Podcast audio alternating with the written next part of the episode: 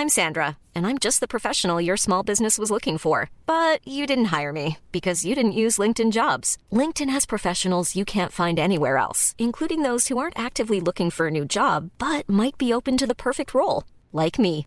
In a given month, over 70% of LinkedIn users don't visit other leading job sites. So if you're not looking on LinkedIn, you'll miss out on great candidates like Sandra. Start hiring professionals like a professional. Post your free job on linkedin.com/people today. Heraldo Podcast, un lugar para tus oídos. Noticias del Heraldo de México.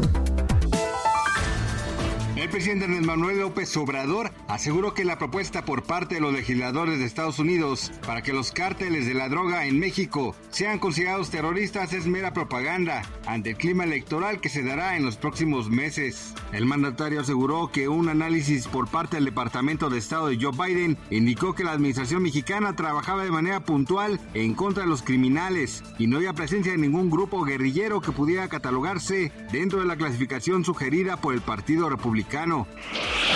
A través de un comunicado, el Buró Federal de Investigaciones del gobierno estadounidense ofreció una recompensa de 50 mil dólares a quien aporte información para rescatar a cuatro americanos secuestrados en la ciudad de Matamoros, Tamaulipas. Los cuatro ciudadanos estadounidenses fueron secuestrados por un grupo armado en Matamoros, así lo reveló el agente especial Oliver Rich.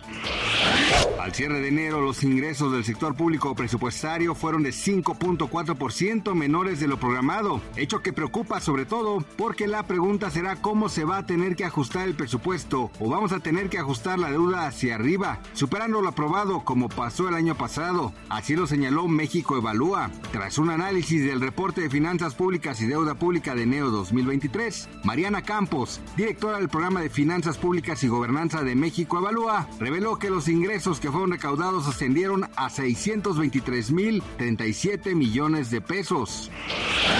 En un documental estrenado para conmemorar un año desde el inicio de la invasión de Rusia a Ucrania, el presidente ucraniano Volodymyr Zelensky aseguró que Vladimir Putin eventualmente será asesinado por alguien de su círculo íntimo. Es muy importante señalar que el círculo íntimo de Putin está formado por miembros de la línea dura, donde se incluyen exoficiales de la KGB, a quienes conoce desde hace décadas. Gracias por escucharnos, les informó José Alberto García. Noticias del Heraldo de México.